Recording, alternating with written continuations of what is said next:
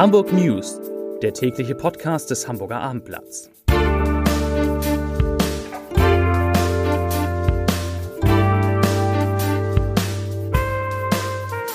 Moin, mein Name ist Lars Heider und heute geht es um die Frage, wie viel Gas in Hamburg im Moment verbraucht wird. Und die Antwort, die macht Mut. Weitere Themen. Der Fernsehsender Hamburg 1 scheint gerettet wegen des Engagements zweier bekannter Hamburger Unternehmer.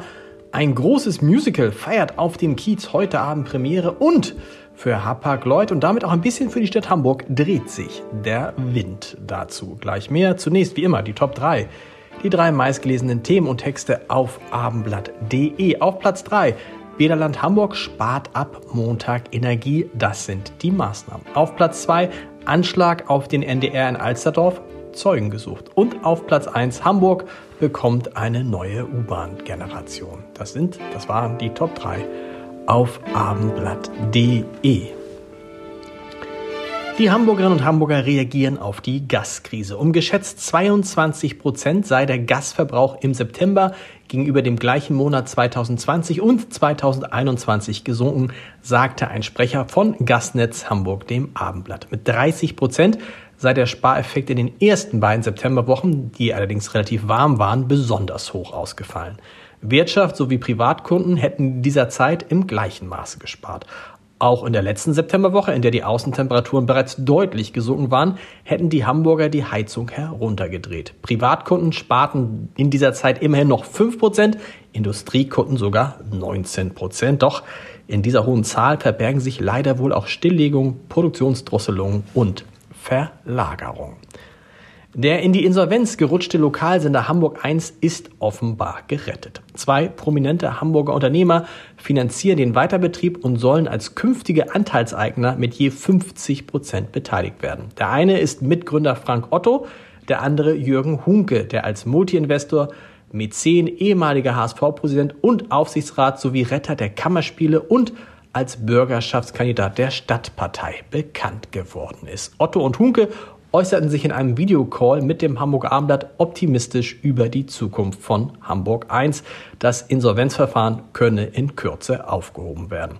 Der Sanierungsplan ist allerdings noch von einer Gläubigerversammlung an diesem Freitag abhängig. Otto hielt bis dato 40 Prozent an Hamburg 1. Weitere Anteile hielt die Schweizer Michel Medien Beteiligungs GmbH. Hamburg freute sich 2021 über Rekorddividenden der Hapag-Lloyd AG an der die Stadt 13,9 Prozent der Anteile besitzt. Im kommenden Jahr könnte es sogar noch mehr Ausschüttung geben, denn Hapag rechnet mit einem Gewinn von bis zu 18 Milliarden, nicht Millionen, 18 Milliarden Euro. Doch dann ist der Zauber offensichtlich schon wieder vorbei. Denn die nach Ausbruch der Pandemie stark gestiegenen Frachtraten in der Containerschifffahrt sinken deutlich. Der Kurs der Hapag-Lloyd-Aktie hat seit ihrem Rekordhoch im Mai mehr als 62 Prozent verloren. Und nun, das ist ja eigentlich eine gute Nachricht, löst sich der Frachterstau in der deutschen Bucht langsam auf, wie das Institut für Wirtschaftsforschung in, aus Kiel heute mitteilte. Der Grund ist so einfach wie bitter. Es ist der stagnierende Welthandel.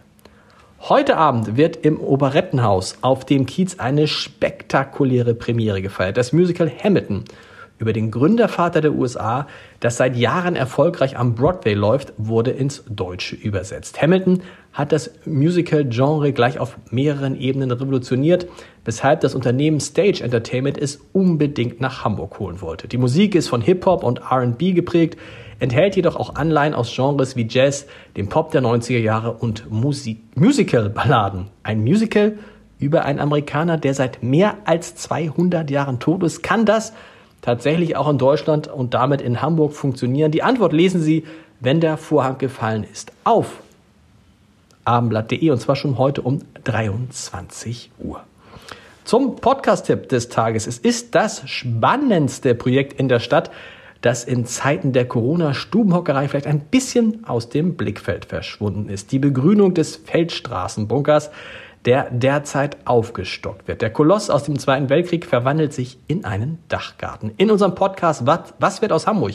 hat mein Kollege Matthias Iggen mit dem verantwortlichen Landschaftsarchitekten Felix Holzapfel-Herziger gesprochen. Er sagt, ich zitiere, auf St. Pauli wird es etwas wilder, zerzauster aussehen so wie an der Nordsee. Das klingt spannend. Den gesamten Podcast, den hören Sie wie alle Podcasts des Hamburger Abendblatts auf www.abendblatt.de slash podcast. Und schon mal ein kurzer Blick in die nahe Zukunft. Am Montag beginnt eine neue Staffel unseres geliebten Gute Nacht Podcasts.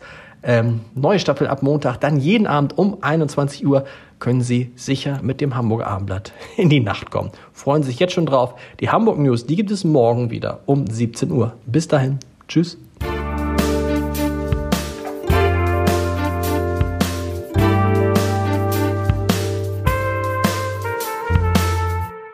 Weitere Podcasts vom Hamburger Abendblatt finden Sie auf abendblatt.de slash podcast.